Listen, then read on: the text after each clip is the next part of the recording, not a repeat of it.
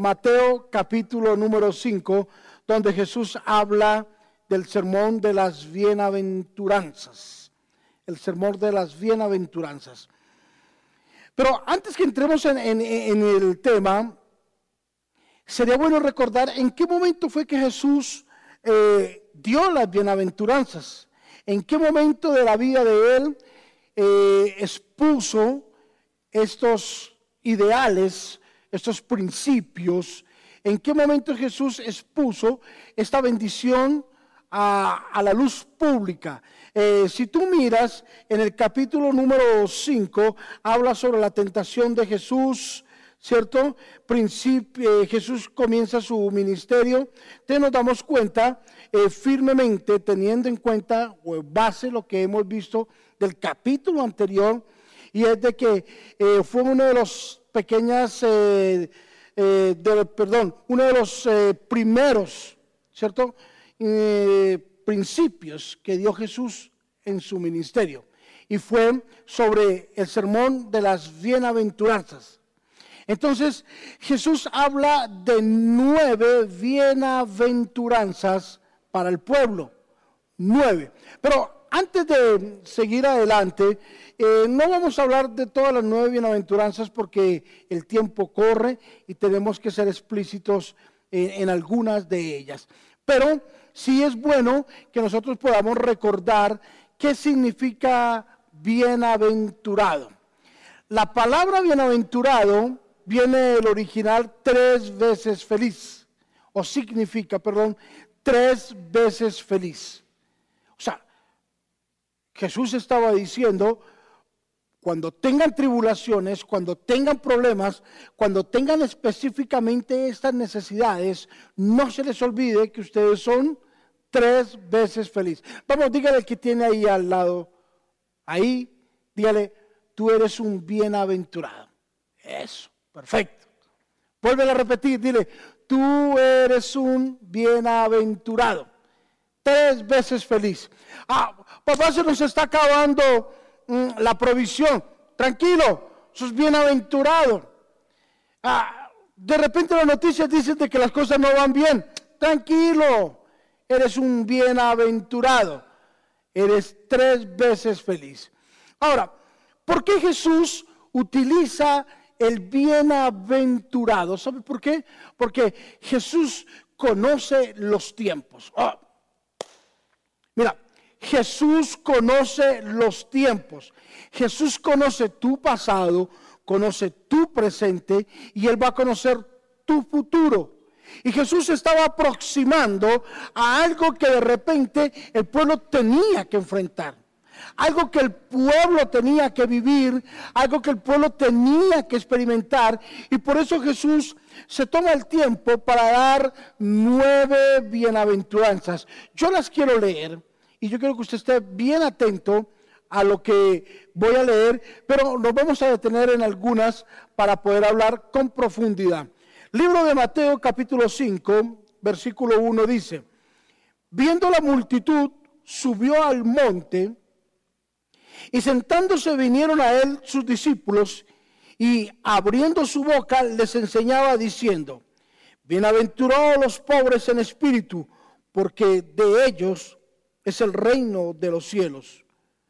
Bienaventurados los que lloran, porque ellos recibirán consolación. Bienaventurados los mansos, porque ellos recibirán la tierra por heredad. Bienaventurados los que tienen hambre y sed de justicia, porque ellos serán saciados. Bienaventurados los misericordiosos, porque ellos alcanzarán misericordia.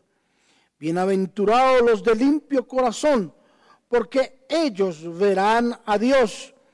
Bienaventurados los pacificadores, porque ellos serán llamados hijos de Dios. Bienaventurados los que padecen persecución por causa de la justicia, porque de ellos es el reino de los cielos. Bienaventurados sois cuando por mi causa os vituperen y os persigan y digan toda clase de mal contra vosotros mintiendo. Gozaos y alegraos, porque vuestro galardón es grande en los cielos, porque así persiguieron a los profetas los que fueron antes de vosotros. Nueve cosas importantes por las cuales Jesús decía, siéntase feliz. Pero si lo vemos en este momento, bajo una conciencia, si lo vemos bajo una realidad, ¿cómo vamos a decir que somos felices cuando nos persiguen? ¿Cómo podemos decir que somos felices cuando nos va o, nos hace falta algo? ¿Cómo podemos decir que somos felices cuando alguien nos calumnia y dice cosas, mentiras, engaños, chismes y cosas contra nosotros y nos vamos a gozar? ¿Cómo es posible que podamos decir que somos eh, felices cuando vemos una injusticia? Es algo claro. Y es algo más profundo de lo que tú puedes imaginar, lo que decía Jesús a través de las bienaventuranzas. Jesús no estaba hablando de un presente, ¿sabes? Jesús conoce nuestro futuro. Y Jesús estaba hablando, en otras palabras, estaba diciendo, van a llegar momentos tan difíciles a la vida de ustedes en las que no van a tener tiempo de venganza, no van a tener tiempo de enojos, no van a tener tiempos de nada de esas situaciones. Solamente van a tener que decir, no puedo hacer nada, tendré que esperar, tengo que esperar en el Señor. Y sabes que los tiempos que vivimos son tiempos que nos llevan y nos ponen entre la espada y la pared. Sabes que estos días, ahí en nuestra casa, reunidos con ganas de salir, y, de modo de decir, ah, vámonos porque nos cogió la tarde. ¿La, ¿La tarde para qué? Vámonos, ¿para dónde? Hagámoslo, ya lo hicimos. ¿Qué hacemos? ¿Qué más nos inventamos? ¿Qué más decimos? ¿Qué más compartimos? Los juegos se acabaron, ¿cierto? las cartas se acabaron, el parqué se acabó, el ajedrez se acabó, todo se ha acabado, el uno se acabó, ya no sabemos todo, el bingo ya lo hicimos, ya todo, el stop ya lo acabamos. Y aparece Jesús en escena cuando dice, ¿para dónde se van a ir? ¿Qué más van a hacer? Y entramos en confrontación con nuestra propia vida también. Bueno, ¿qué más hacemos? Jesús dice, cálmese, tranquilos, yo tengo el control del futuro. Yo tengo el control de lo porvenir. Yo tengo el control de lo que va a acontecer, de lo que va a pasar. Bienaventurado eres, mientras por mi causa de repente el mundo los va a perseguir. Bienaventurados los que están sufriendo en este momento. Bienaventurados los que están llorando. Bienaventurados de pronto los que están padeciendo por esa enfermedad. Bienaventurados son los que han salido de esta enfermedad. Bienaventurados son los que por una y otra razón han recibido su provisión a tiempo. Bienaventurados son porque aún sin laborar hay en nuestra alacena hay alimento, hay comida en nuestra casa. Bienaventurados somos porque aunque en medio de esta pandemia, aunque en medio de este virus, Dios nos ha guardado, nos ha preservado, nos ha conservado.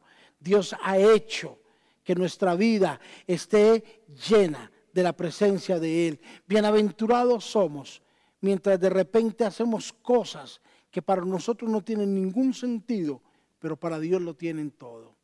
Ahora, la Biblia dice en, Mateo 5, versículo 4, bienaventurados los que lloran, porque ellos recibirán consolación.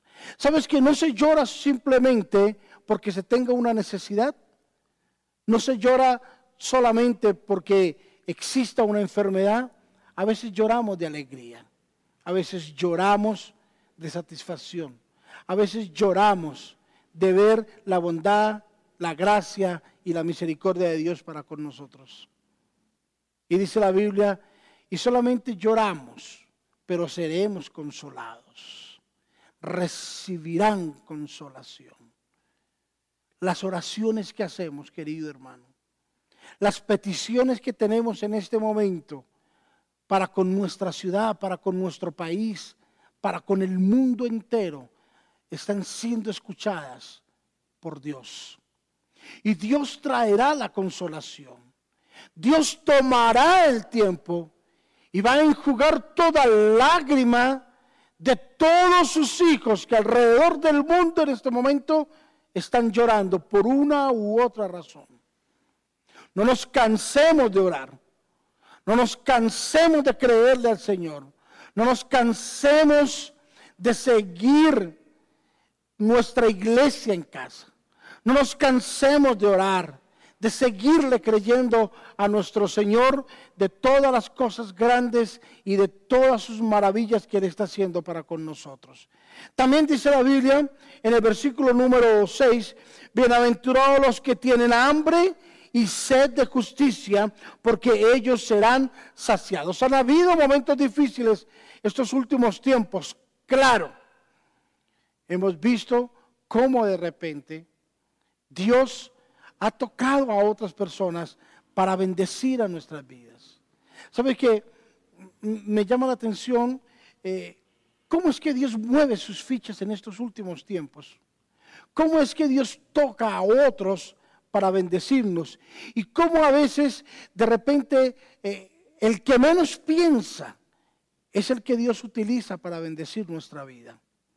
Y a veces creemos de que hay personas que en su apariencia no necesitan nada, pero por dentro lo están necesitando todo. A mí me llama la atención cómo Dios coloca el sentir en las personas para bendecir nuestras vidas. De repente, tú abres la puerta de tu alacena y comienzas a ver una cierta escasez. Comienzas a ver una cierta necesidad. Es lo que tus ojos te dicen. Es lo que de repente tu mente te dice. Pero mira que la Biblia dice, pero no se preocupen porque ustedes serán saciados. ¿Qué es saciar? Sentirse bien, satisfecho sentirnos bien, confortables. Y Jesús dijo, no se preocupen porque aunque tengan esa necesidad, yo los voy a saciar, los voy a confortar, voy a hacer que ustedes se sientan bien. Ahora, ¿para qué Jesús nos hace sentir bien? No es solamente para nuestro agrado, no es solamente para que estemos felices y contentos, es para que nosotros entendamos de que a nuestro alrededor hay hermanos, hay amigos, hay personas que están necesitando de repente de lo que yo tengo, de lo que yo puedo dar. Serán saciados también los que tienen hambre y sed de justicia. Hambre y sed de justicia. Dios tomará el control de las cosas ahora que se aproxime el fin de esta situación. ¿Sabes qué? Las consecuencias de lo que se vive hoy en día a nivel mundial aún no las estamos viendo en su máximo esplendor. Las consecuencias vienen a partir del momento en que la pandemia ceda, en que se acabe, en que sea controlada y se comienzan a ver las cosas colaterales más grandes, que son las deudas, eh, las responsabilidades, eh, los kilos de peso que dejó, ¿cierto? Los despidos masivos que se pudieron presentar, las diversas deudas que se adquirieron, ¿cierto? Y una cantidad de consecuencias que las vamos a comenzar a ver con el transcurrir de los días. Pero escúchame, Dios va a tener el control de todas estas cosas. Aunque la higuera no florezca, aunque en las vidas no haya fruto, aunque falte el producto del olivo, aunque las ovejas sean quitadas de la manada, la Biblia dice, con todo, con todo, con todo yo me alegraré en el Señor y me gozaré en el Dios de mi salvación. Entonces, queridos, bienaventurados somos, felices seremos porque no estamos solos aquí en la tierra. Felices, tres veces felices, que aunque falte algo, no importa, yo estoy feliz. Dios irá a proveer, que ahora me van a cobrar, no importa, tranquilo, Dios va a sacar adelante todo lo que nos propongamos. Yo sí creo, y siempre lo he dicho, será el resurgimiento de algo poderoso, será el resurgimiento de algo maravilloso que viene para la iglesia del Señor. Preparémonos porque eh, el sermón de las bienaventuranzas entrará en todo esplendor en la vida de los hijos de Dios, donde podemos disputar cada una de las bienaventuranzas que Dios tiene para nosotros. Seamos fieles, seamos constantes, seamos amables, guardemos la palabra, guardemos el orden, seamos íntegros y Dios va a tener de dónde bendecirnos. Dios va a tener motivos grandes y de peso para bendecir nuestra vida. Por eso el día de hoy, hoy ahí con tu familia, me he tomado este tiempo para dirigirme a ustedes, para decirles a todos ustedes, todos los que están ahí en familia, todos ustedes son bienaventurados. ¿Saben por qué? Porque a ustedes no les hará falta nada. Ninguna cosa va a escasear en su casa.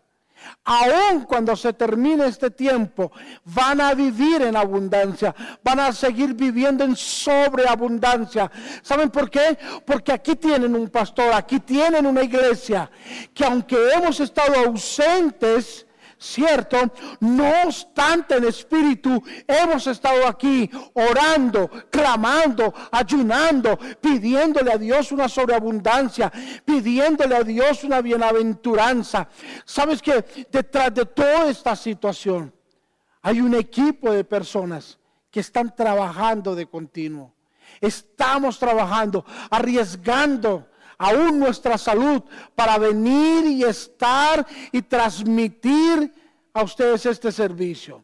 Por eso hoy quiero decirles, bienaventurado eres tú que estás ahí sentado. Bienaventurado eres tú joven que estás escuchando eh, esta predicación.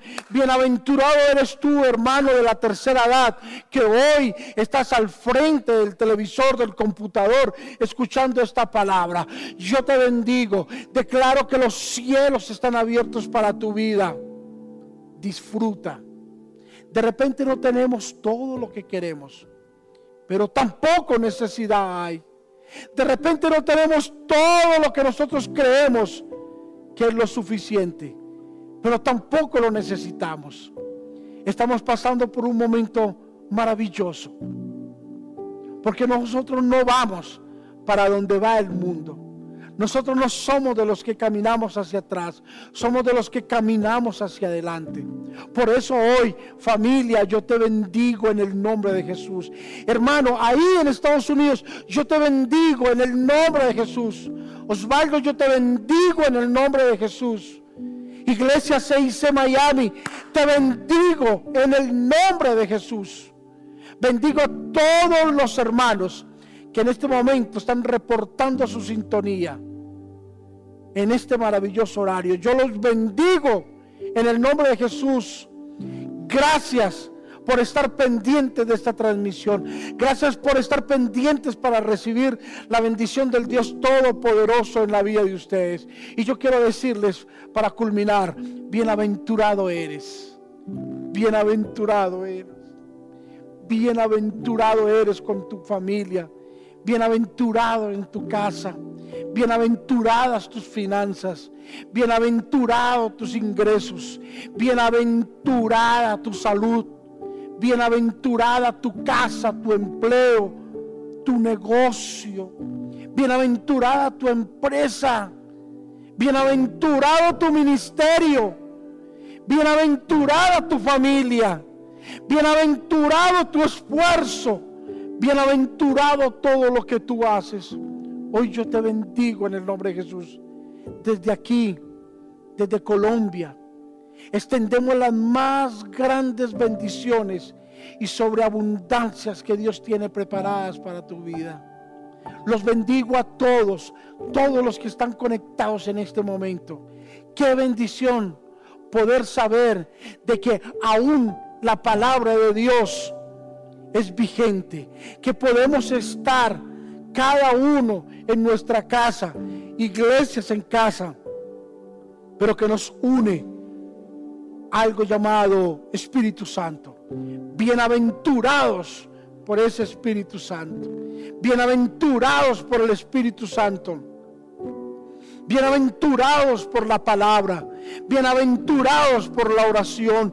Bienaventurados por el ayuno. Bienaventurados por la coinonía. Bienaventurados por la predicación.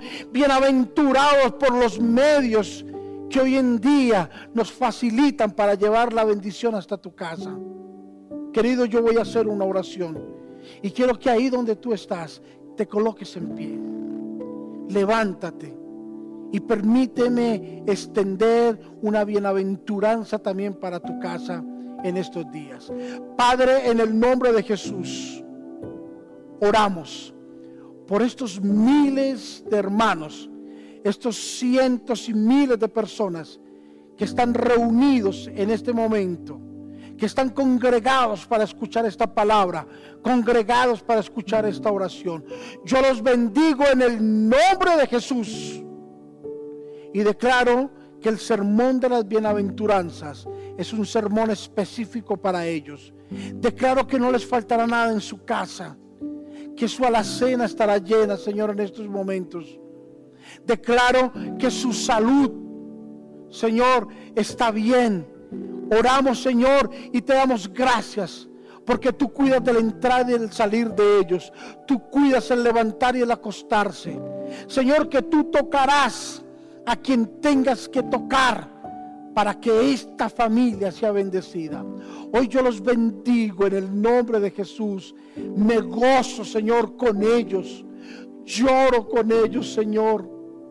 Padre, los acompaño en el Espíritu. Declaro bendiciones en sobreabundancia para la vida de ellos. Dios, yo te bendigo. Te doy gracias. Gracias en el nombre de Jesús por este momento tan glorioso y tan maravilloso. Amén.